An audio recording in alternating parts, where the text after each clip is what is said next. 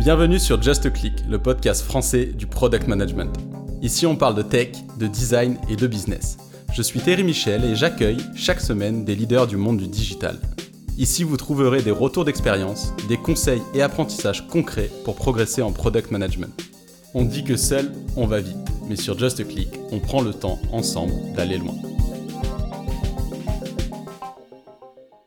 Eh bien, je pense qu'on est, qu'on est tout bon. Parfait. Du coup, euh, bah, salut Victorien. Hello Thierry. Euh, merci du coup de me recevoir euh, bah, chez Ypon à Lyon. Donc aujourd'hui, on va parler de, de no code dans le product management. Mhm. Donc voir un peu, on entend beaucoup parler aujourd'hui de, de no code, notamment bah, du coup de son intérêt pour prototyper des choses rapidement, même quand t'es pas technique. donc l'idée là, ça va être un peu de voilà de voir l'intérêt de ces technos, Mhm. comment ça fonctionne, et puis moi aussi je vais euh, volontairement challenger un peu tout ça avec une cascade peut-être un peu, un peu plus tech pour le coup. Avec plaisir. Euh, donc, euh, donc je pense que ça va être un échange hyper intéressant. Et puis donc avant de rentrer dans le vif du sujet, je te propose de, de te présenter. Alors merci, merci pour cet échange. Alors je suis Victorien Chouankam, je suis project manager et designer chez Ypon. J'ai commencé en tant que développeur et peu à peu je me suis intéressé au design et aux produits. Et aujourd'hui c'est le métier que je fais à 100% de mon temps. Ok, très bien. Donc euh, concrètement, tu euh, alternes. Donc euh, pour présenter rapidement ce que vous faites chez Ypon, c'est du conseil Oui, c'est exactement ça. C'est du conseil. On accompagne nos clients de bout en bout, c'est-à-dire de la phase un peu plus amont où il y a les réflexions initiales sur une idée, jusqu'à sa concrétisation, c'est-à-dire transformer cette idée en quelque chose de concret, et ensuite passer de ce concret en quelque chose d'opérationnel et d'utilisable sur le terrain. Et donc on fait tout cet accompagnement de bout en bout avec des profils de product, de designer, architecte, et ensuite des profils de développeurs pour justement créer des solutions qui auront un impact sur le terrain. Yes, ok, très clair. Donc quand on avait, euh, avant d'enregistrer cet épisode, tu m'avais dit, euh, aujourd'hui grâce au no-code, il n'y a plus trop d'excuses pour euh, tester euh, la faisabilité d'un concept, euh, une, une, idée, voir s'il peut y avoir un marché derrière. -hmm. Est-ce que tu peux un peu développer ça, dire toi quel était ton angle en fait, déjà comment tu es rentré dans le no-code et, et quel est quel est l'intérêt que tu vois direct quoi? En fait, je suis rentré par le no-code via un canal assez particulier parce que j'y suis entré en découvrant des limites des outils de prototypage. Donc j'étais sur un projet, on travaillait, on avait des utilisateurs, on a fait des tests utilisateurs, les, les fameux. Euh, on a développé un petit bout de la solution, on a mis entre les mains des utilisateurs et il y a eu un phénomène qui s'est passé. C'est-à-dire d'une part, avec les tests de prototype, les utilisateurs nous disaient c'est génial, dès que vous le sortez, on l'utilise. Et une fois qu'on a mis l'outil réel dans leurs mains, ils n'en avaient plus envie. Et donc là, il y a eu comme un choc et je me suis dit, bah déjà, un, euh, dans le prototype, je n'avais pas pu tester tout ce que j'avais envie de tester euh, de bout en bout parce que ça demandait beaucoup d'efforts et on n'avait pas le temps pour le faire. C'était quoi la techno du, de l'outil de prototypage? La techno, c'était Adobe XD. Ok. À l'époque. Et donc, euh, quand j'ai utilisé Adobe XD, je ne pouvais pas aller très loin. Donc, pour, faire, pour être plus précis, c'était un outil d'édition. Donc, et sur les prototypes Adobe XD, on ne peut pas saisir au clavier.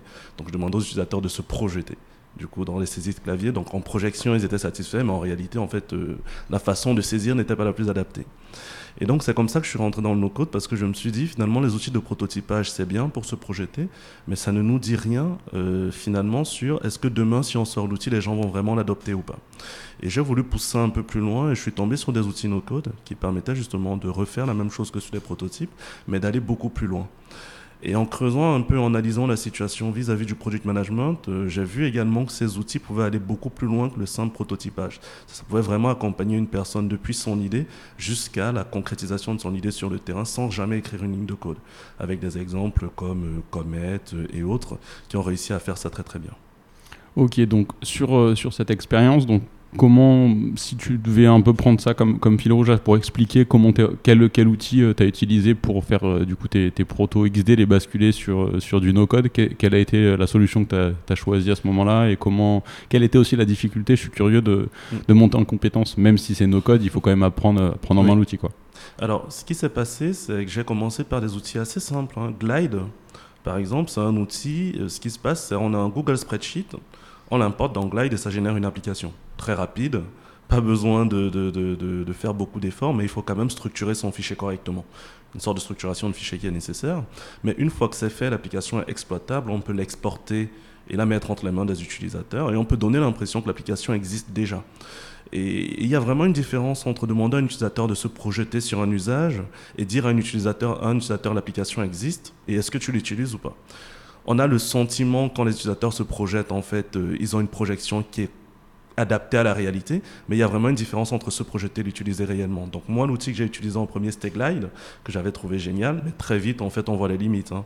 Chaque fois qu'un outil génère facilement des applications, derrière, en personnalisation, forcément, ça demande plus d'efforts. Donc, porte d'entrée facile, personnalisation compliquée. Deuxième étape pour moi, ça a été Adalo. Alors, Adalo, niveau de personnalisation, on peut aller très très loin, euh, mais en génération d'applications, c'est pas aussi rapide que Glide. C'est-à-dire, il y a quand même un peu d'effort à faire, même si Adalo propose un certain nombre de, de templates qui peuvent permettre d'accélérer la conception. Mais il y a quand même euh, des, éléments à, à, prendre en compte, des composants à construire et une structuration de page à avoir. Donc euh, là, on n'est pas très aidé comme dans Glide, mais on a quand même des layouts qui peuvent nous aider. Et donc petit à petit, j'ai touché aux outils comme Glide, j'ai découvert des outils comme Typeform, donc pour récupérer des informations des utilisateurs, les stocker dans une base de données. En base de données alternative, je suis tombé sur Airtable, et de bout en bout comme ça, j'ai découvert pas mal d'outils qui individuellement déjà étaient très puissants, mais ensemble en fait permettaient d'offrir une expérience globale assez intéressante. Et donc en conseil, c'est très intéressant parce que finalement, on a toujours deux phases en boîte de conseil. Tu sais, il y a une phase un peu de cadrage qui se termine avec voilà ce qu'il faut développer et une phase de développement qui se termine avec voilà l'application qu'on a développée par rapport au spec initial. Et moi, j'avais un peu envie de casser ça parce que pour moi, on passait trop de temps à découvrir si à la fin les utilisateurs allaient adopter la solution ou pas. Et ce temps, j'avais envie de le réduire. Et grâce à la complémentarité de tous ces outils, en fait, aujourd'hui, c'est possible de le réduire en très peu de temps, sans passer par toutes ces phases. Et c'est vraiment ça que j'essaye de prôner. Pour moi, le no-code, ce n'est pas une finalité, c'est un moyen d'accélérer, en fait, cette prise de conscience de est-ce que demain, ce que je construis, les gens vont en vouloir ou pas. Et donc, quand tu dis temps réduit, concrètement, c'est en combien de temps tu arrives à sortir quelque chose? Après, ça dépend évidemment de la complexité de l'application. Mais... Euh, si je prends une personne qui n'a jamais fait de code, c'est-à-dire une personne qui, euh, c'est pas son métier, euh, l'IT, Glide, je pense qu'en une journée, c'est réglé. Adalo, une semaine. Des outils plus poussés comme Bubble, c'est quelques mois je pense. Facile, un mois. C'est pour ça que Bubble, généralement, dit que c'est la Roy Rolls. C'est vraiment, euh, quand tu veux aller très loin, il faut déjà euh, avoir essuyé des casseroles avec d'autres outils avant. Mais y aller tout de suite vers Bubble, c'est peut-être pas la bonne idée. Quoi. Donc là, tu. Ok, donc ça, intéressant. On reviendra après sur ce sujet quand, mhm. quand tu arrives à un mois de temps de, de développement sans aide du développement. Est-ce que, est que du coup, il y, y, a un vrai intérêt ou pas? Ça, c'est une autre question. Mais déjà, là, quand tu disais, donc c'est vrai que souvent, dans, quand tu fais du conseil, tu as, ces deux phases, comme tu l'expliquais très bien, la phase de cadrage et ensuite la phase où tu, tu fais du dev, qu'on pourrait euh, assimiler à du cycle en V, mais c'est pas tout à fait ça, parce que dans cette phase de cadrage, tu peux aussi. Tu es itératif en général sur ton mode de fonctionnement.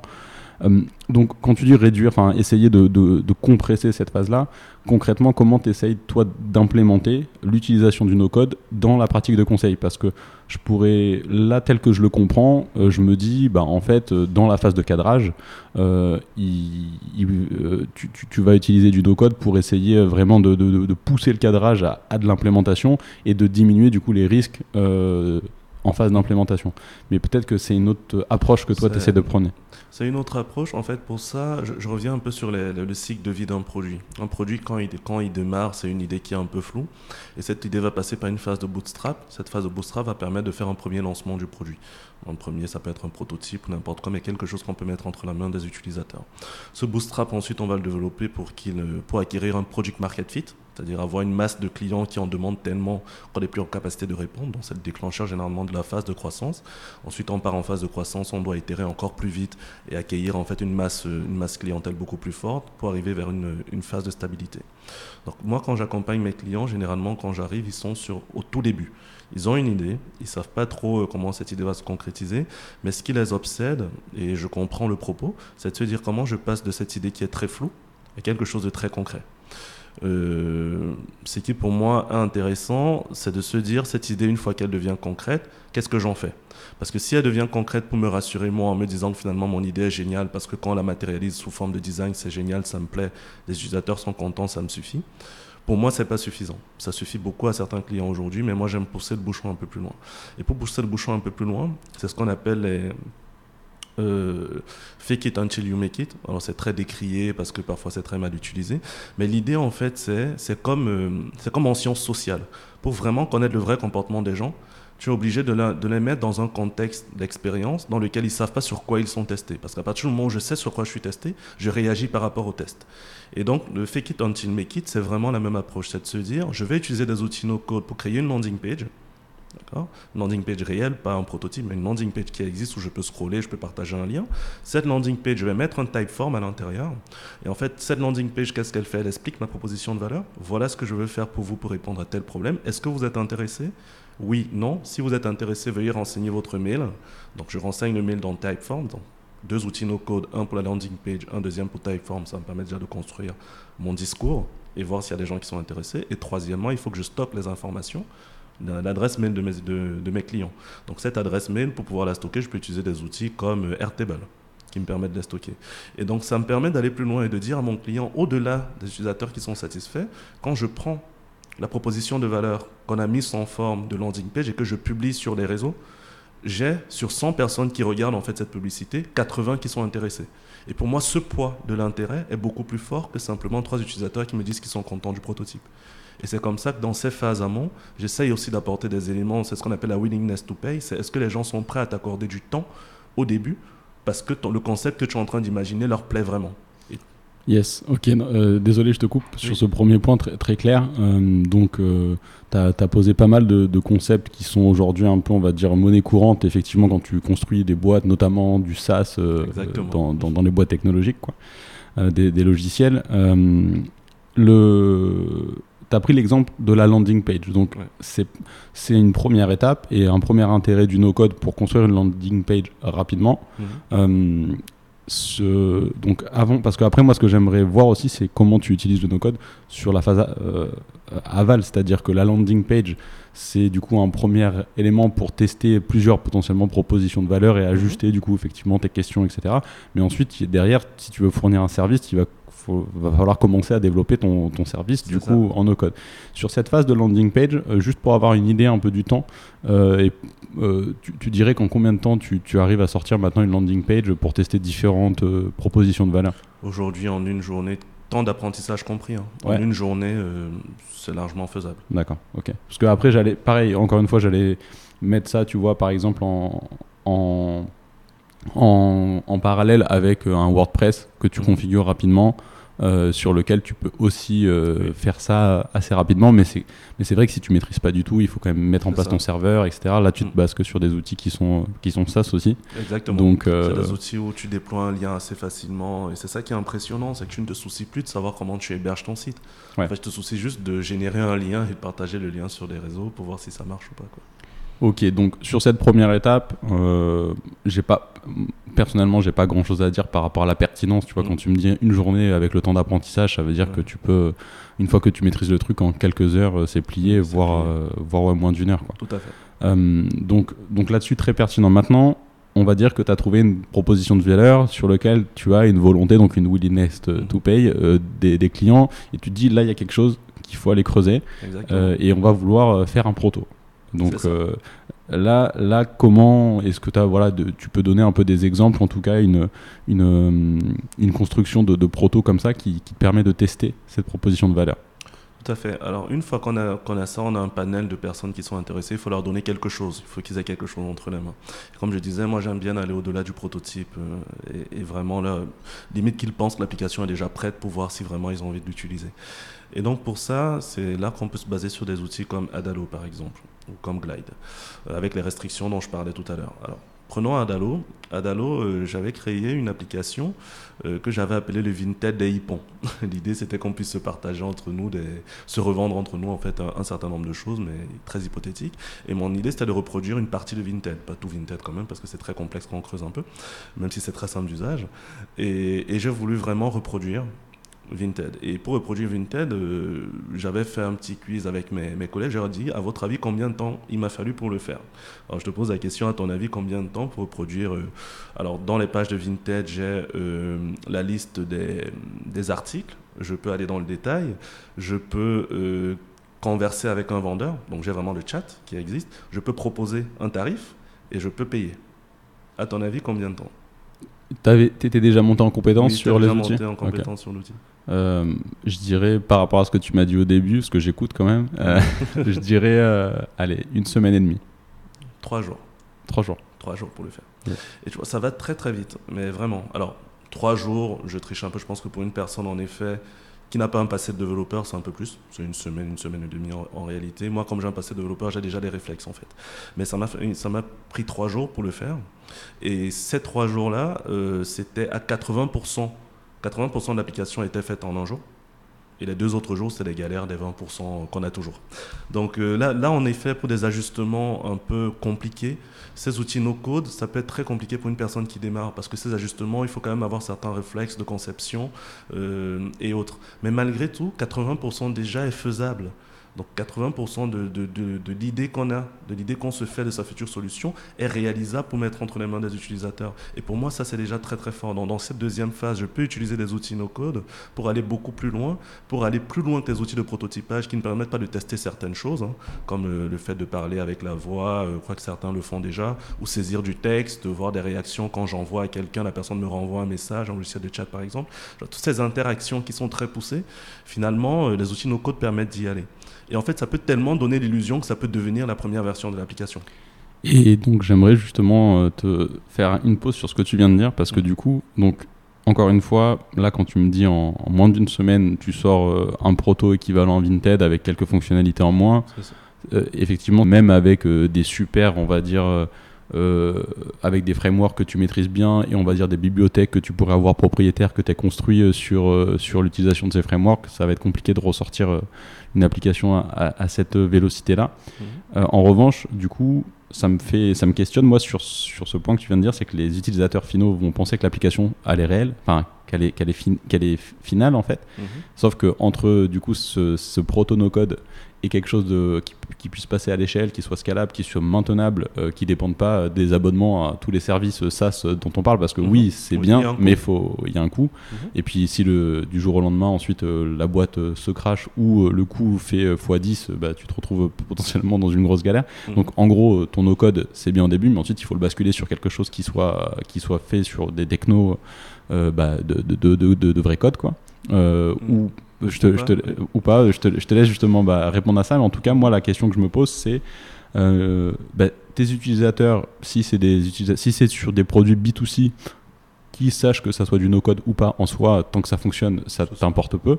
En revanche, quand tu es dans le cas de produits B2B ou B2B2C, enfin quand tu es dans le cas de produits euh, pour des grosses entreprises par exemple, euh, dans lesquelles tu as des parties prenantes qui sont pas des techniques, mais qui veulent euh, tester des choses et qui voient un produit qu'on leur met dans les mains qui fonctionne, mhm. derrière ça peut être compliqué de leur expliquer qu'en réalité ce produit, il faut le refaire de, from scratch quoi parce que euh, c'est pas maintenable et que les équipes IT en interne de l'entreprise vont pas pouvoir l'intégrer et le maintenir sur la durée. Euh, toi, c'est quoi un peu ton regard euh, là-dessus? Donc plusieurs, plusieurs sujets en effet. alors mon premier regard déjà sur ces outils, sur ces outils no-code, c'est alors moi, j'ai pas la, prétention de penser que ça va remplacer les développeurs ou de penser qu'en fait c'est mieux ou pas mieux qu'un développeur qui code. Enfin, vraiment c'est pas trop mon mon, sujet là-dessus, parce qu'en fait, il y a beaucoup de sujets dessus, mais, mais en fait, là où c'est pertinent, et je te rejoins, c'est qu'il y a eu des faits. Là. Et ça, on ne le dit pas. Parce que quand on parle généralement de quelque chose qu'on veut promouvoir, on parle des succès. Donc de ceux qui ont fait des outils no-code qui sont successful aujourd'hui, comme Incomni et d'autres. Mais on ne parle pas de ceux qui, parce qu'ils avaient utilisé des outils no-code, quand il a fallu scaler, ils sont crachés. Parce que justement, l'outil ne scalait pas. Pour moi, euh, ce problème, ce n'est pas un problème d'outils no-code, c'est un problème de conception. En fait, ce que je dis souvent, c'est les gens se demandent souvent si les outils no-code scale ou pas. Mais pour moi, ce n'est pas une bonne question parce qu'ils se demandent si une technologie scale ou pas. Ce n'est pas la technologie qui scale, c'est l'architecture qui scale. Si tu as une architecture qui ne scale pas avec une technologie super euh, novatrice, ça ne va de toute façon pas scaler. Par contre, ton architecture, si elle est conçue pour scaler, elle va scaler à la fin. Mais c'est là où il y a un autre problème. C'est que quand tu commences à créer ton application, il y a un biais qu'on appelle euh, le. C'est. Comment il s'appelle euh, ah, J'ai oublié son nom. Je peux peut-être t'aider si tu me donnes des, euh, un biais qui est autour de. il est VP dans. Tu, ça reviendra après. Oui, ça reviendra après. En fait, il y a une personne qui en parle très bien et il a écrit un, article qui s'appelle Do Things That Don't Scale. Faites des choses qui ne scalent pas. En fait, ce qu'il explique, c'est que généralement, quand on démarre un projet, on fait du pre-scaling, c'est-à-dire on n'a pas encore un client, mais on réfléchit à comment l'application va se comporter quand on en aura 2000. Et en fait, pour lui, c'est une très mauvaise approche. Il faut commencer petit il faut assumer le fait qu'aujourd'hui, on n'a pas 100 clients, on ne sait pas si demain on en aura. Donc plutôt que se projeter sur une incertitude, c'est-à-dire demain j'aurai 1000 clients, comment je vais scaler, il faut se focus sur comment je fais pour avoir 10 clients demain. Lui, enfin, et cette approche-là, c'est aussi une approche de rationalisation. C'est-à-dire, je me concentre sur l'élément qui me permet d'avancer, je me concentre pas sur l'idéal que je vise parce que cet idéal est incertain. Donc ça, c'est le premier truc. Une fois qu'on a dit ça, il arrive quand même ce fameux moment où, euh, justement, j'arrive, je commence à avoir un début de scaling. Il y a des gens qui me sollicitent de plus en plus, mais j'arrive pas à scaler. Première chose, c'est que les outils no-code, il y en a beaucoup qui scalent déjà qui scalent et qui tiennent vraiment la charge. Il y en a beaucoup de par, en fonction de comment l'architecture est conçue. Je prends un Bubble, Bubble, il tient la charge. On peut y aller. Comet, par exemple, au début, ils étaient basés sur, sur euh, Bubble. Ils ont fait toute la phase de croissance avec Bubble en no-code.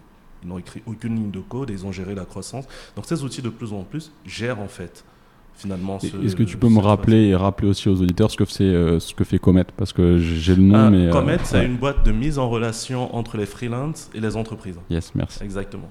Et eux, ils ont commencé, alors on parlera des ressources après, mais ils ont commencé justement avec le no-code et Charles Thomas, qui est le PDG, il parle très bien de no-code aussi.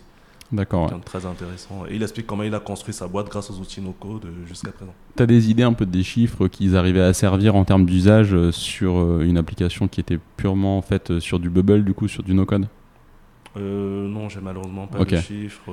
mais, je sais que bah, en fait, ils avaient des revenus assez extraordinaires. Alors, j'ai plus les chiffres exacts, mais ils avaient des revenus assez extraordinaires uniquement en utilisant des outils no-code. D'accord. Ok. Et euh, donc euh, je te laisse pardon continuer, je t'ai coupé sur ce Donc oui, il arrive cette phase finalement où, euh, où il faut qu'on passe à la croissance. Comme je disais, les outils permettent de le faire. Le deuxième, le deuxième élément, c'est de se dire on n'y arrive pas. Avec un outil no-code, on peut changer d'outil. Le switch est très rapide aussi avec les outils no-code. Et en fait, c'est pour ça que je trouve que ce n'est pas intéressant d'apprendre un outil no-code, c'est intéressant de comprendre la mécanique de construction des outils. Parce qu'une fois que tu comprends cette mécanique, tu peux switcher d'un outil à un autre. Par exemple, tu peux commencer avec Glide. Te dis Glide, ok, j'arrive à un niveau où j'ai besoin de personnalisation, j'y arrive pas, je switch sur Adalo. Le switch n'est pas si long que ça finalement. Et Adalo va me permettre d'être plus expressif, dans de rajouter du fonctionnel tout en me permettant de scaler. C'est une autre approche. Et la troisième approche, c'est quand aucune de ces solutions ne marche, qu'est-ce que je fais? Et donc, qu'est-ce que je fais? Ben Là, je fais appel, je me fais aider par des développeurs. Je me fais aider par un architecte pour qu'il regarde mon architecture et qu'il me dise comment je fais pour faire le switch entre mon outil no code et, mon, et, mes, et le code, parce que j'ai besoin de code à ce moment-là. Ce switch, il peut être euh, progressif. C'est-à-dire, dans les outils no-code, c'est quelque chose qui se passe aussi. Tu peux rajouter du code complémentaire. ils ont un espace où tu peux écrire du code à la dure pour pouvoir faire des choses que l'outil no-code ne permet pas de faire nativement. Mais tu peux aussi aller beaucoup plus loin et commencer à gérer ta transition entre le code et le no-code. En, fonction des outils, c'est plus ou moins flexible. Et c'est là qu'on commence vraiment à être dans la limite du no-code. C'est pour ça que je dis le no-code, ça aide jusqu'à un moment, mais après, il faut abandonner le no-code parce qu'il faut passer sur quelque chose de beaucoup plus robuste qui va, vous offrir, qui va offrir beaucoup plus de flexibilité pour pouvoir scaler plus vite. Ouais, intéressant. Donc, alors là, c'est vrai que sur euh, l'échange, on n'a pas les chiffres sous les yeux, donc ça manque peut-être un peu de chiffres sur la partie pour avoir une idée un peu plus quantitative de, en gros, concrètement, si tu es une boîte dans laquelle ta proposition de valeur, c'est pas, euh, t'es pas sur de la deep tech, c'est pas des gros algorithmes d'intelligence artificielle, c'est mm. plutôt utiliser la technologie, par exemple, pour faire de la mise en relation, c'est un petit peu place de marché, ou pour voilà ce type de ce type de service effectivement l'intérêt euh, de, la techno euh, en tant que tel est peut-être moindre au début et donc le no code se prête très bien euh, mhm. à ce, type ce type de produit avoir justement la partie plus chiffrée, mais ça, chacun fera ses recherches aussi a posteriori sur, bah, pour aller voir en, concrètement ce que tu peux servir en termes de, nombre d'utilisateurs par jour en, parallèle sur ta plateforme. Après, quand même, sur cette partie technique, tu parlais, du coup, ça dépend de l'architecture. Donc là-dessus, je te rejoins, c'est-à-dire que tu peux avoir euh, des technos euh, pour les plus développeurs euh, qui, qui, écoutent ce podcast. Tu peux parfois te dire, moi, je veux recoder en C mon serveur parce que je suis plus proche du langage machine et je veux pas le faire en .NET ou en, ou en, ou en J2E parce que il y a une surcouche qui est pas optimisée. Mais en réalité, est-ce que ces microsecondes, tu en as besoin? Pas vraiment. En, en revanche, la façon dont tu vas construire ton application, là, ça va avoir une pertinence.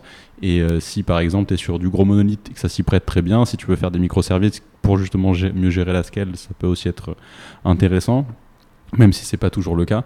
Mm. Euh, ça, ça d'accord sur euh, des langages de programmation qui permettent de, coder. En revanche, quand tu pars sur du no-code, pour moi, les... Ah, là je te parle avec mon regard extérieur, n'ayant pas pratiqué le no-code. donc pour moi, quand tu fais du no-code, il n'y a pas de question d'architecture parce que de toute façon, tu es du, du no-code, donc je veux dire, il n'y a pas de question sur est-ce que je passe sur une, sur une base relationnelle ou non, ou non relationnelle. Est-ce que je pars sur, euh, sur une. Enfin, pour moi, du no-code, c'est en gros un. Alors après, je te laisse me corriger, mais pour moi, c'est un Chromium ou en tout cas un navigateur web embarqué dans lequel on, a calé du, JavaScript sur lequel tu vas pouvoir en fait faire du, drag and drop pour déplacer des choses. Et in fine, ce qu'on retrouve, en tout cas, moi, ce que j'ai, euh, la compréhension que j'en ai, c'est que ce sont principalement des, sortes de, navigateurs web embarqués euh, sur lesquels, et donc c'est du JavaScript qui a derrière qui, tourne. Donc, euh, donc pour moi, la, question d'architecture, j'ai du mal à, voir en quoi je suis d'accord avec le fait que c'est une question à se poser quand tu veux scaler, quand mhm. tu pars sur des techno code, mais sur du no code, en fait, pour moi, il n'y a pas vraiment de question d'architecture. Alors, je pense que si euh, on, va échanger, c'est bien d'avoir un autre point de vue. En fait, euh, tout à l'heure, c'est vrai que je ne l'ai pas précisé, mais il y a deux types d'outils no-code. Il y a des outils no-code all-inclusive, je vais appeler ça comme ça, dans lesquels ils gèrent tout. Ils gèrent le drag and drop de l'interface, ils gèrent la base de données, ils gèrent le parcours, ils gèrent tout. Et il y a des outils qui sont un peu plus. Il y a une approche de construction d'application no-code qui est un peu plus modulaire, où tu gères ton front, donc la partie visible de ton application d'un côté, et ta base de données, ça peut être un Airtable. Et donc, tu fais communiquer les deux outils à travers, par exemple, un Zapier s'ils ne sont pas connectables automatiquement pour qu'ils puissent se parler. Ce que ça permet de faire cette approche modulaire, c'est que finalement, tu peux te dire, demain, quand je vais vouloir passer à du code, je ne suis pas obligé de recoder l'interface graphique parce qu'elle marche. Les utilisateurs savent comment y aller. Mais par contre, mon Airtable, ça commence à me déranger parce que plus je croise les données, moins ça devient lisible. Donc là, je peux faire appel à un développeur pour qu'il me, pour qu'il me développe un back-end. La technologie qu'il va utiliser, c'est comme bon lui semble. Et tout ce que je vais faire, c'est que je vais réadapter les câblages. Donc mon backend ne sera plus Airtable demain, ça sera un backend développé avec lequel je pourrai communiquer. Et c'est un moyen de scaler, parce que ce qui scale généralement, c'est pas tant le front, même si euh, parfois dans certaines architectures, il faut déjà avoir des milliers de clients, donc on est loin de ces problèmes-là, des millions même. Mais le back, lui, il a besoin de scaler, que ce soit horizontalement verticalement, mais il a besoin de le faire. Et ce back, en fait, si je suis dans une approche modulaire, je peux le changer facilement. Je peux passer d'un Airtable à un backend. En fait, là-dessus, pardon, je, te, fais une pause parce que toi, tu maîtrises Airtable, donc pour toi, c'est euh, limpide. Pour moi, ça ne l'est pas. Du coup, concrètement, Airtable, euh, qu'est-ce que tu peux faire au-delà de l'utiliser comme stockage euh, de données? Parce que je comprends totalement ce que tu dis et du coup, c'est-à-dire qu'en gros, la logique métier et la partie vraiment consommatrice de ressources, si tu peux la décorréler en fait de ta partie visuelle, la partie front, c'est un peu comme avoir une équipe de dev front et une équipe de dev back. mais quand tu m'as avait parlé d'Airtable, moi ne le connaissant pas, je me suis dit, bah en fait, ce qu'il me dit quand il me parle d'Airtable, c'est juste euh, un, lieu de stockage des données. Mais si tu me parles d'aller au-delà, c'est-à-dire d'avoir une logique métier, c'est que tu peux aussi avoir une logique métier dans Airtable. Oui, tout à fait. dans Airtable, c'est possible d'avoir une logique métier avec des formules, tu peux rajouter du code, tu peux générer des interfaces aussi. Backend avec Airtable, c'est très très puissant. En fait, c'est un Excel sous stéroïdes, mais avec tellement de stéroïdes que c'est incroyable Airtable, franchement, euh, il fait tout. Euh, je me demande jusqu'où d'ailleurs, parce que franchement, c'est très très puissant. mais très vite, si on n'a pas justement, je parlais de base de données relationnelles, si on n'a pas cette notion en fait de conception derrière, très vite ça peut devenir euh, vraiment un cafarnaum. Et tu as besoin d'un concepteur, quelqu'un qui a fait de l'architecture pour t'expliquer comment restructurer ça, comment isoler des règles métiers, comment ne pas les faire dépendre de tes données. Donc il y a toute une approche d'architecture, mais qui peut venir dans un second temps. Mais ça, ça peut t'aider à scaler aussi, parce que cette approche modulaire, moi c'est celle que je recommande le plus à mes clients, ça te permet de ne pas être trop lié un ensemble d'outils et te dire demain si je veux plus de Zapier, je veux un Integromat pour lier en fait les deux, bah, je peux le faire. Demain si je veux plus Airtable, je veux un autre, un, autre élément, je peux le faire. Et donc ces décisions sont des décisions, j'appelle ça des décisions d'architecture implicite. C'est-à-dire quand tu fais du no-code, tu prends ces décisions, mais tu ne sais pas que ce sont des décisions d'architecture parce que tu ne vois pas le coup d'après. Mais pour quelqu'un qui a déjà l'habitude de le faire, il voit le coup d'après. Il sait qu'en fait il a une flexibilité possible. Ok, ouais, donc là je comprends, je comprends mieux et je te rejoins du coup sur la, question de l'architecture, c'est qu'en fait, euh, concrètement, euh, ce que tu m'expliques, c'est qu'aujourd'hui, les outils no-code euh, te permettent clairement de décorréler ton front de ton bac. et que, en fait, en général, et c'est souvent ça qui arrive, même quand tu es dans du, des applis qui sont codés avec du vrai code, c'est que la première chose en général sur laquelle tu vas commencer à avoir de l'optimisation à faire, ça va être sur la partie back. notamment, par exemple, si tu es sur du, cloud, AWS, tu vas commencer à te rendre compte quand tu as de l'usage que tu payes une fortune parce que tes requêtes sont pas optimisées ou ce genre de choses. Et, c'est là où tu commences à, mettre de l'effort. Donc là, de la même logique, c'est que quand tu commences à avoir ton, ton Airtable, par exemple, où tu as des spaghettis dans tous les sens et tu comprends plus ce que ça fait, là, tu te dis, bon, on va prendre un dev back, euh, une personne spécialisée base de données, et puis on va essayer de, faire quelque chose de plus propre sans avoir à te prendre trop la tête avec, il faut qu'on refasse un front euh, euh, complètement en code. Ok, donc là-dessus, hyper, hyper intéressant. Du coup, toi, avec, est-ce, est que, donc tu as donné l'exemple là de Comet, de, qui, ont fait un peu une première partie de leur, de leur, proto et de leur MVP du coup en, en no-code. Est-ce que tu as un peu d'autres exemples comme ça et d'autres qui ont. Tu parlais de, de, ceux qui sont aussi crachés, donc euh, qui ont eu ces ah. problèmes de scalabilité. Est-ce que tu en as. Euh, ceux, qui sont crachés, j'en avais un seul, mais j'ai oublié. Sans le, nom, mais en gros, euh, pourquoi ou comment, un peu de détails sur. Alors, elle a commencé à créer. Alors, c'était quelle application alors désolé, malheureusement plus le contexte, mais c'est qui s'était passé globalement, peu, peu importe ce que l'application faisait? Elle avait créé une première application, elle allait lever des fonds. Donc elle a montré qu'il y avait un marché, qu'il y avait des gens euh, qui étaient intéressés. Elle a levé des fonds, elle a eu un peu d'argent pour continuer à développer son produit, mais elle a été freinée parce que l'outil no-code qu'elle utilisait ne permettait pas une personnalisation très accrue. Et donc ce qui s'est passé, c'est qu'elle a fait appel à des développeurs, mais le coût de passer en fait de ce qu'elle avait conçu en outil no-code, donc quelque chose de développé, puis ensuite de répondre aux besoins croissants des clients, elle n'y arrivait pas et elle s'est crachée comme ça. Donc en fait, parfois certains outils no-code ne permettent pas de faire cette transition si elle arrive très vite. Mais ça ne veut pas dire qu'elle a mal fait d'utiliser les outils no-code, parce que grâce aux outils no-code, elle a pu prouver qu'il y avait un marché très vite. Le coup d'après, malheureusement, tu ne peux y faire attention qu'à partir du moment où tu as des gens qui sont intéressés. Ça ne sert à rien d'y penser, c'est ce que je disais. Le prescaling, ça ne sert à rien. Tu dois y penser étape par étape. Donc. Ouais, du coup, merci de, donc de donner ce contexte. Ça me fait rappeler en fait un autre point un peu pour challenger ce que tu dis. C'est effectivement, euh, bah, ça sert à rien de penser des problèmes avant que tu les aies. C'est souvent ça. Enfin, souvent, c'est un peu le, le mal de toute personne qui veut créer des choses, c'est que tu commences à vouloir tout anticiper, mais en réalité, il faut y aller beaucoup plus à tâtons.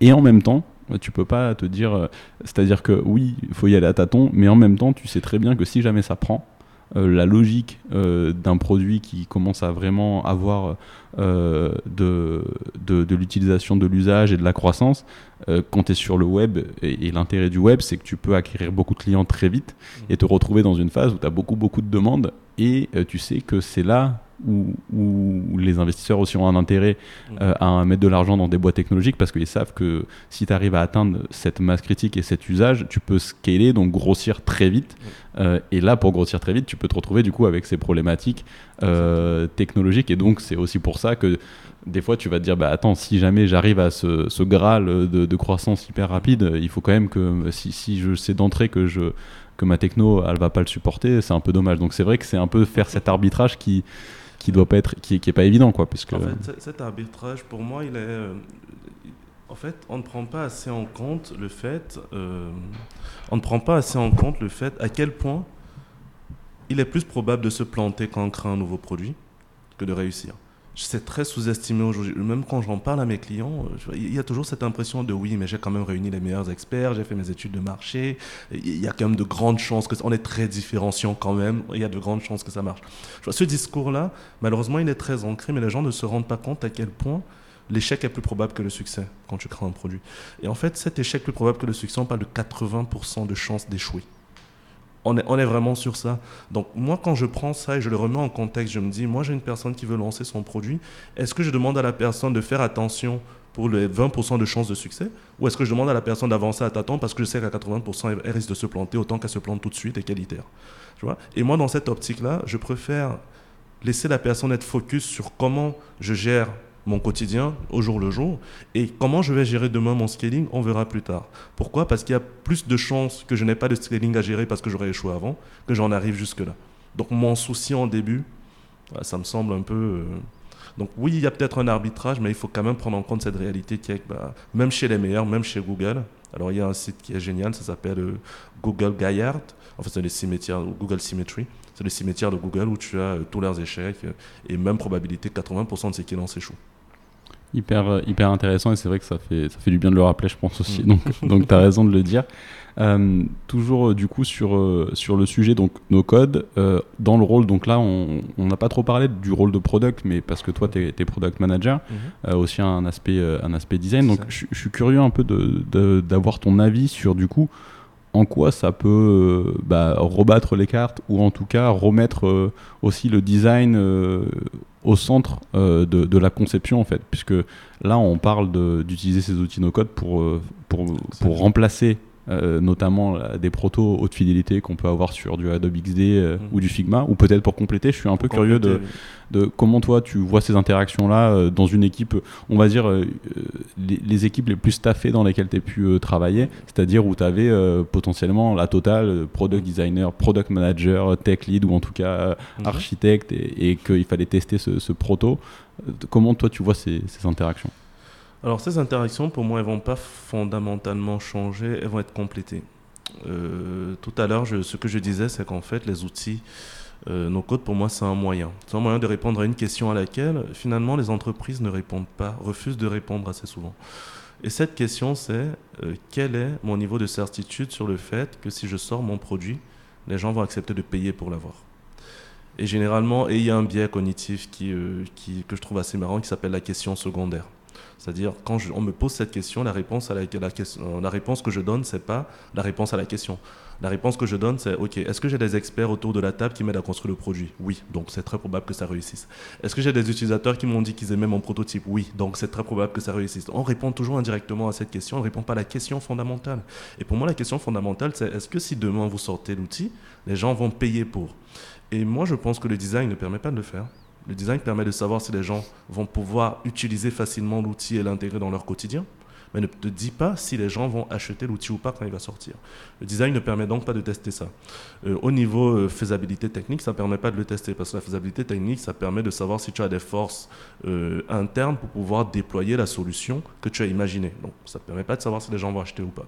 Et pour moi, la réponse à cette question, elle est simplifiée par le no-code parce que comment on y répondait avant, on faisait la phase de design, de conception, en passant en développement, on sortait une première version, donc six mois plus tard, même en méthode agile, hein. six mois plus tard. Et c'est six mois plus tard qu'on se disait, ah finalement les gens ne veulent pas acheter, même s'ils nous ont dit que ça leur plaisait.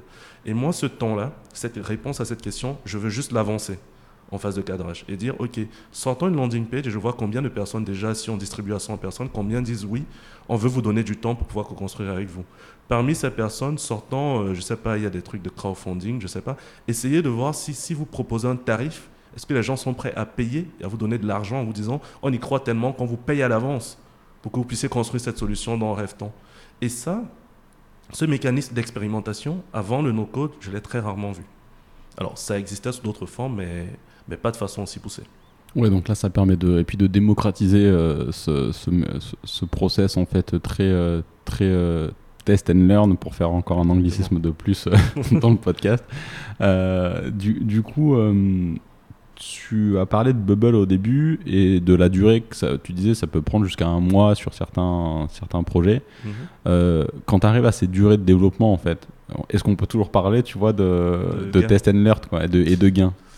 Euh, oui et non. Alors oui parce que tu, peux quand même sortir des choses. Le problème avec des outils comme ça, c'est que c'est tellement des mastodontes que le temps d'apprentissage est énorme. Il y a des formations Bubble qui durent un mois. J'ai eu une collègue qui l'a fait. Euh, c'était un mois sa formation. Quoi. Je, pour moi, là, c'est, on n'est on est plus du tout dans l'optimisation. Alors, c'est toujours moins qu'apprendre à développer. Hein. Je veux dire, apprendre à développer, oui, euh, même avec même en accélérant, il te faut six mois facile. Je veux dire, il, faut, il y a des études pour ça. Donc, c'est toujours plus rapide qu'apprendre à développer. Mais entre le moment où tu as ton idée, tu te dis, j'ai un mois d'apprentissage, puis j'ai deux semaines ou trois semaines pour pouvoir développer, puis une semaine pour optimiser, pour enfin mettre ça entre les mains de mes utilisateurs. Ça fait déjà deux mois. Pour moi, ça fait beaucoup trop. C'est pour ça que je dis, les, les outils comme Bubble, pour moi, c'est des outils auxquels tu arrives par itération tu commences avec des outils plus simples, tu commences à acquérir une conviction que tu as un marché qui répond, qui reste avec toi, tu changes d'outil no-code, le marché reste toujours, ils sont en train d'utiliser ton outil, tu as de la récurrence d'usage, et au fur et à mesure que tu crois, tu vois qu'il y a des lacunes, tu as des lacunes à personnaliser, tu vois de plus en plus des outils qui te permettent de le faire. Mais pour moi, c'est un Bubble, c'est un outil sur lequel tu dois arriver par itération et jamais on-prime. Si tu y arrives on-prime, tu vas être plus lent que tes concurrents, déjà très très lent parce que tu as besoin d'un gros temps d'apprentissage, et en plus de ça, euh, tu pourras pas sortir assez rapidement un certain nombre de choses. Ok, très, euh, très clair. Et donc, je suis curieux maintenant que tu te fasses un peu. Donc, on a, on a compris la, le, parti euh, pris, enfin, le parti pris, en tout cas, l'intérêt que tu vois au no-code. Et je pense, tu m'as pas totalement convaincu, mais en tout cas, tu m'as donné un éclairage déjà plus, euh, plus intéressant que celui que je pouvais avoir juste de lire deux trois articles à droite à gauche. Donc mhm. déjà merci pour ça. Avec plaisir. Euh, et je suis curieux maintenant si tu te mettais un peu avec sa casquette avocat du diable et avec les échanges que tu peux avoir avec d'autres développeurs potentiellement en interne chez Ipon ou avec d'autres de tes collègues. Collègues, notamment développeurs front, quels sont les arguments, les contre-arguments que tu peux entendre à l'utilisation de ces, ces technos-là et comment, bah, voilà, de, de, l'autre côté, les, les, ceux qui sont un peu réfractaires à ça, quels sont leurs, leurs contre-arguments et potentiellement tu peux aussi donner toi tes arguments vis-à-vis de ça. Mais... Ah. Alors, moi, le premier, le premier contre-argument que j'ai, il, il, est assez marrant. C'est, alors, c'est pas un contre-argument, c'est, même pas un contre-argument, mais c'est un élément. Je sais pas pourquoi les gens ne veulent pas y croire. C'est, de toute façon, le no-code, c'est une autre façon de faire des prototypes. Euh, en fait, non, tu peux mettre quelque chose en production avec le no-code qui est utilisable, qui crée de la récurrence. Euh, c'est pas qu'un prototype. Et, je pense, je comprends, en fait, les développeurs, j'ai été développeur, je comprends le fait de se dire, si on considère que le no-code, c'est juste un POC, c'est juste un prototype, ça veut dire que notre métier n'est pas mis en danger. Parce qu'on a encore besoin de nous pour passer de ce prototype un peu gadget là à quelque chose de très très sérieux euh, avec une vraie architecture logicielle. Moi, je pense que le combat ne devrait pas se poser là. Moi, euh, honnêtement, c'est une des, un des contre-arguments que j'ai. C'est un prototype. ce que je rappelle souvent, c'est qu'il y a quand même des gens qui sont en production avec des outils no-code. Il y a Incomi qui permet de faire des factures pour des freelances. Il est en full no-code Bubble.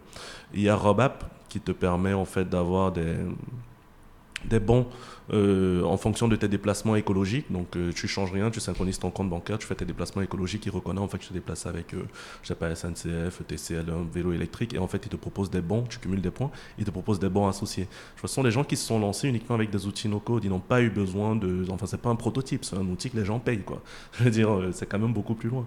Donc, je comprends le, position le positionnement des développeurs, mais ce que je rappelle souvent, c'est un outil qui, pour un outil qui évolue, on aura toujours besoin des développeurs. Ce qui se passe aujourd'hui, c'est pas qu'on n'a plus besoin des développeurs, c'est pas qu'on n'a plus besoin d'un certain nombre de profils, c'est que le moment où on a besoin de vous vient un peu plus tard.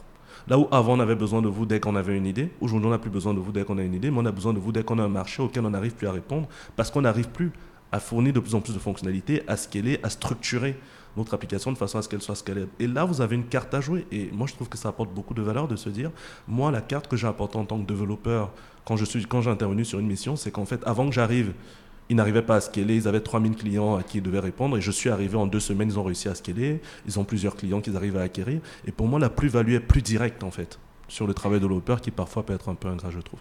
Donc ça, c'est un des, contre-arguments que j'ai souvent, c'est que du proto, on va faire des choses sérieuses, nous, euh, en tant que développeur. Intéressant, ouais. Et c'est vrai que et je t'avoue que moi, euh, avant de, démarrer cet échange, c'était plutôt cet angle-là que j'avais. Mm. Et euh, suite à l'échange, là, voilà, j'ai un peu plus. Après, je vais aussi creuser quand même les chiffres parce que je reste curieux, moi, sur, sur euh, d'un point de vue quantitatif, de quoi on parle en termes de masse d'utilisateurs qu'on peut servir. Parce que j'ai vu des protos tourner, que j'ai eu dans les mains, notamment sur du Bubble. Et oui, ça marchait, mais moi, quand je voyais au niveau perfo et ressources que ça utilisait, que ce soit sur un smartphone ou sur un PC, je me disais, euh, enfin, t'entendais le ventilo tourner pour deux trois petits trucs euh, en termes d'action qui ne devaient pas euh, mettre le CPU en rade ou, ou utiliser. On est, très loin d'un développement natif. Hein. Donc, optimisation. Donc, donc, voilà, là-dessus, je suis quand même curieux d'avoir une idée un peu des chiffres, mais mais on va dire que tu m'as en tout cas ouvert plus les chakras et je, je pense moins maintenant, en tout cas pas uniquement le fait que ça soit juste un Adobe XD ou un Figma sur stéroïde. Quoi. Donc c'est vrai que. Et il y a le même sujet avec les designers. Hein pareil, les designers, ils se disent, bah, la première fois que j'ai parlé de no-code à des, à des designers, ça me fait toujours marrer. Leur réaction, c'était, mais tu veux tuer notre métier? Euh, En fait, non, c'est pas mon but.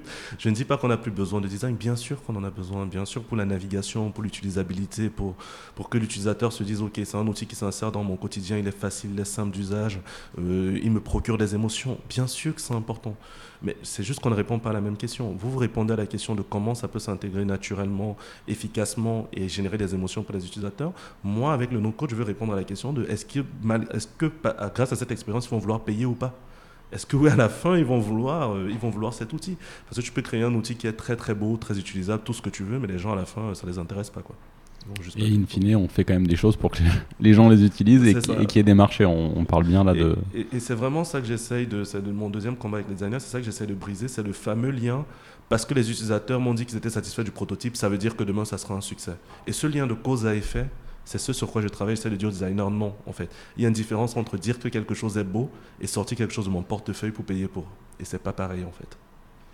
Ouais, là-dessus. Euh, bon, après, tu vas avoir des designers, moi j'en ai eu sur le podcast, qui vont être plus orientés business, donc ils vont avoir le même discours que toi. Et c'est vrai que tu peux en avoir plus qui soient plus dans, dans le cœur, dans l'aspect euh, beauté des choses, expérience utilisateur, euh, ou maximiser l'utilisabilité, comme tu disais, sans, en, se posant moins la question business, même si je trouve, en tout cas, moi, sur, dans, dans mon réseau, l'écosystème dans lequel je navigue, je trouve que les designers sont quand même de plus en plus proches aussi Du business. du business. Et d'ailleurs, là, en ce moment, donc on enregistre euh, à, l'aune de l'été euh, 2023, il y a eu euh, un fameux talk euh, de, du, euh, je sais plus, du, di- di- euh, du VP de, de chez Airbnb ou quelque chose comme ça qui, qui fait un peu mousse là dans le monde des product managers parce qu'il parlait qu'ils avaient plus de rôle de PM chez eux et qu'ils ont une organisation qui se rapproche un peu de la, de la Apple.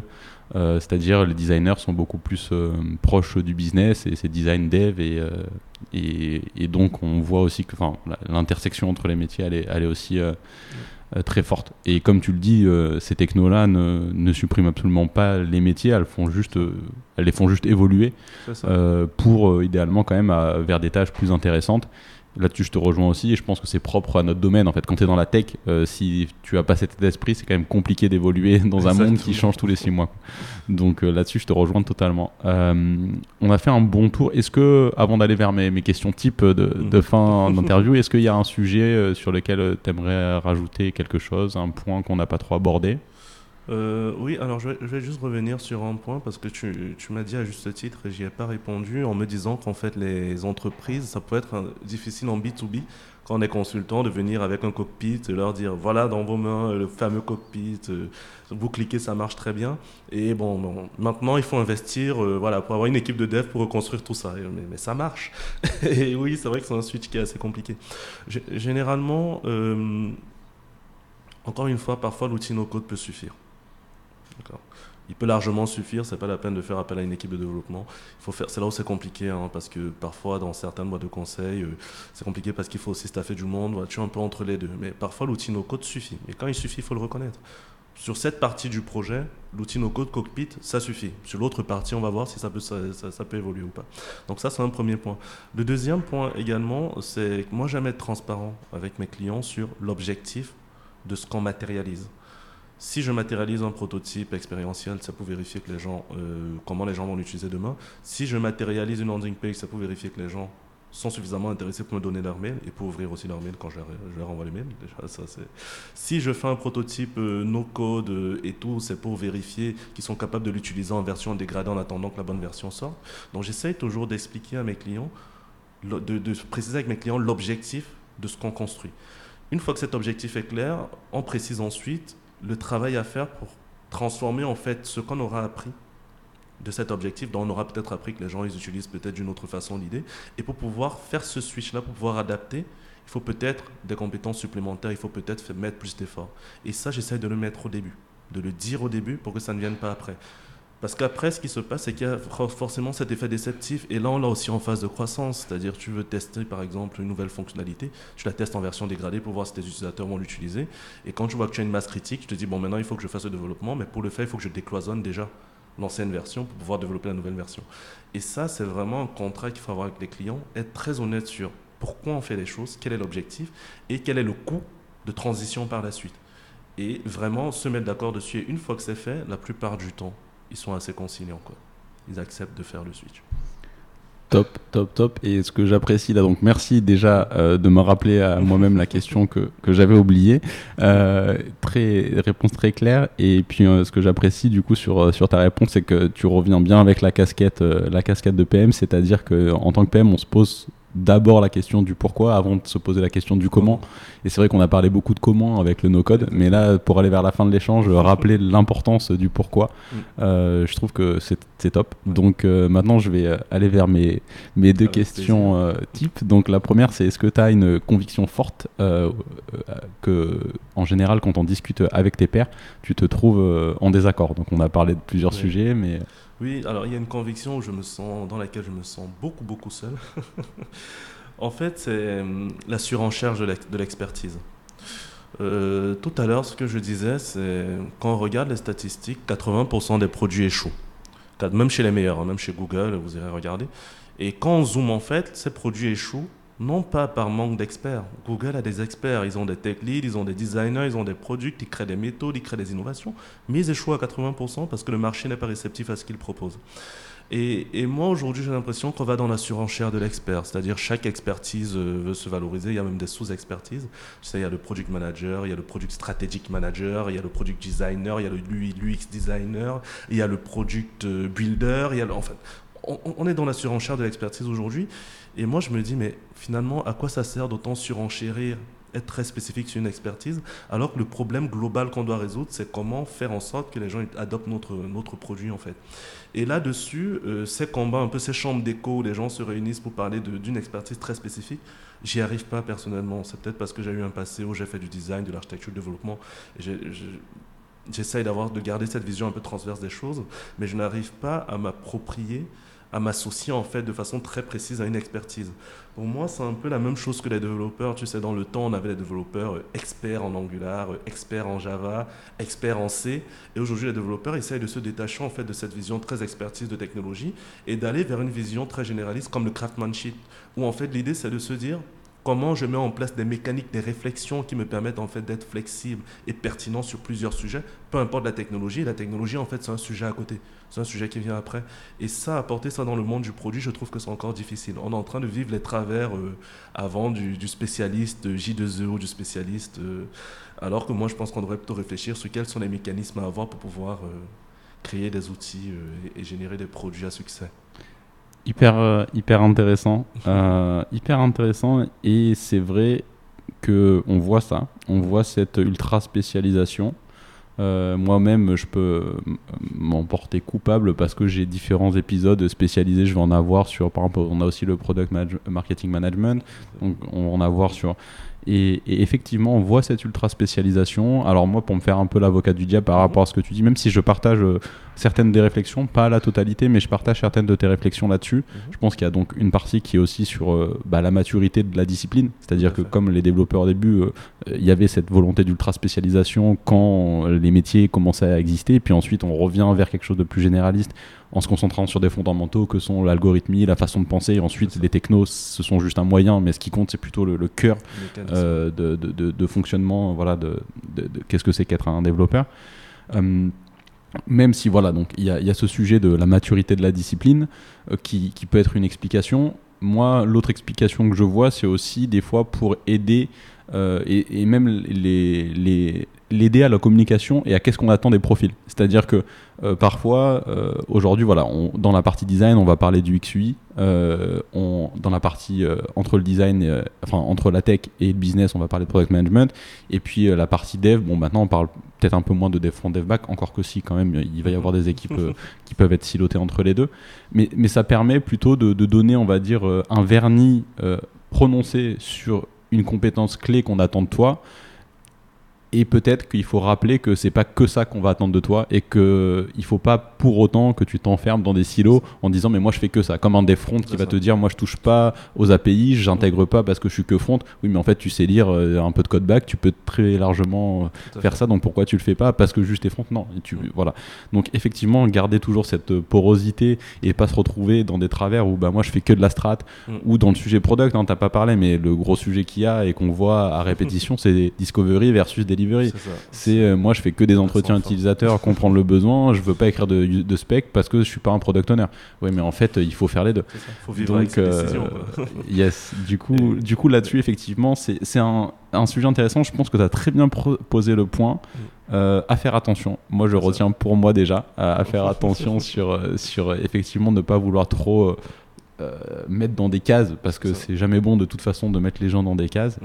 Euh, mais pour autant, c'est important aussi quand même euh, de pas dire bah, je fais tout parce qu'après quand tu fais tout, tu fais rien. Donc, voilà, c'est un peu comme quand tu vas au restaurant, si tu as trop de choix, en général, c'est pas bon.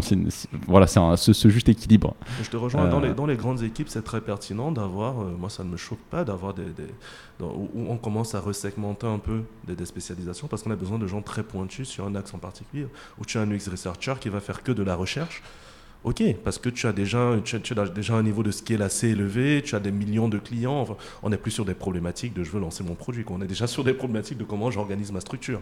Et, là-dessus, j'entends, il n'y a pas de... Mais comme tu dis, il faut avoir cette euh, flexibilité de se dire, je travaille quand même en collaboration avec une équipe, et c'est ce travail collectif qui produit de la valeur. Et pour que, de la, et pour que je puisse produire collectivement de la valeur, il faut de la porosité, donc il faut que je m'accommode également du travail des autres et que je comprenne comment ils s'insèrent quelque chose de plus global. dans ce cas-là, en effet, euh, je peux comprendre la spécialisation. Mais là, je crois que c'est beaucoup de surenchères, euh, même en début de projet, euh, c'est compliqué. Quoi. Merci, merci pour ce partage. Et du coup, pour aller euh, vers les, euh, les recos, lectures, articles, les choses qui t'inspirent en tout cas, toi qui t'inspires tous les jours dans, dans ta pratique, qu'est-ce que tu pourrais nous, nous, donner? Alors, il y a un livre, moi, qui m'a marqué, qui s'appelle Thinking in Bet. C'est Penser en pariant. C'est de Annie Duke. C'est une ancienne experte euh, en poker. Et en fait, elle explique les mécanismes de, paris. Euh, tout à l'heure, je parlais de 80% d'échecs, 20% de succès. Et en fait, euh, je pense que le bon raisonnement à avoir, c'est un, l'expérimentation, deux, raisonner en paris. C'est-à-dire, je vais faire des paris qui coûtent pas cher. Les paris qui coûtent pas cher, c'est quoi? C'est je veux vérifier, par exemple, que les gens veulent, m'accorder du temps. Quel est le moyen le moins cher de le faire? Par exemple, le no-code. Il y en a d'autres. Donc c'est ça, penser en pari, c'est je fais un pari sur, ok, moi, je pense que quand je vais lancer ma landing page, il y aura 80 personnes je lance un landing page auprès de 100 personnes, je pense que ce 100, il y aura 80. Quand je la lance, je vérifie vraiment combien de personnes euh, ont répondu positivement à ma landing page. Ça peut être 50, ça peut être 80, mais je fais un pari initial et ce pari, après, je le vérifie par expérimentation. Et ce livre, en fait, il est vachement intéressant parce qu'elle elle met en perspective plusieurs choses, à la fois comment on perçoit l'incertitude et deuxièmement, comment on peut mettre en place des mécanismes pour pouvoir euh, vivre dans un monde d'incertitude en le prenant au sérieux. Parce que le problème de l'incertitude, c'est qu'on ne le prend pas au sérieux, généralement. C'est assez paradoxal. Donc ça, c'est le premier livre qui, peut, qui m'inspire beaucoup. Le deuxième livre, c'est euh, Système 1, Système 2, qui est un, excellent. Enfin, en termes de biais, de biais cognitifs, c'est excellent. Et il y a surtout une partie de ce livre qui m'a particulièrement intéressé. Qui est Thinking Fast and Slow pour la version, ça, exactement. Et il y a, euh, s'il y a un seul chapitre que je recommande à tout le monde de lire, c'est le biais de l'expert et en fait où il explique en fait euh, les limites en fait de l'expertise et, je trouve vraiment juste ce chapitre si vous pouvez le lire euh, franchement je crois qu'il est suffisant pour résumer le tout mais ça met tellement en perspective à quel point euh, cette survalorisation de l'expertise qu'on pouvait avoir et qu'on hérite de l'ère industrielle en fait quand on est dans un contexte incertain il baisse énormément, bien plus que ce qu'on veut bien penser. Et en fait, il se remet en perspective avec cette caractéristique d'expérimentation. Et, en fait, il pose vraiment le débat de à quel moment on fait confiance à l'instinct de l'expert et à quel moment on ne fait pas confiance à l'instinct de l'expert. Sauf que ce qu'il appelle l'instinct, c'est l'expertise. À quel moment on fait confiance à l'expertise, on ne fait pas confiance. Et je trouve que c'est très intéressant. Et ils ont fait vraiment des études scientifiques dessus. Donc, système 1, système 2, très intéressant aussi. Je trouve. Euh, celui que je cherchais tout à l'heure, c'est Paul Graham qui, euh, qui, est très connu dans le monde des VP. Notamment, il a été VP sur des boîtes comme euh, Airbnb, entre autres, Stripe. Voilà, il, écrit beaucoup d'articles et ces articles, alors, sont des articles kilométriques. Hein. il, faut, faut, vraiment s'asseoir pour les lire. C'est bon 30 minutes de lecture. Mais c'est tellement riche. Il, il t'apprend tellement de choses, mais... Du coup, l'article dont tu parlais tout à l'heure, Paul Graham, le nom de l'article, c'était Do things, that don't scale. Désolé pour mon anglais. Faites des choses qui ne scalent pas. Et où il explique en fait, euh, en prenant des exemples de start-up pour le coup, euh, de start-up qui n'ont pas, euh, qui dès le début n'ont pas essayé de scaler. Par exemple, il parle de Airbnb. Ils allaient toquer à la porte quand même pour demander aux gens est-ce que vous voulez mettre votre maison sur Airbnb? Alors en termes de no scale, ça se pose là, quoi. à un moment donné.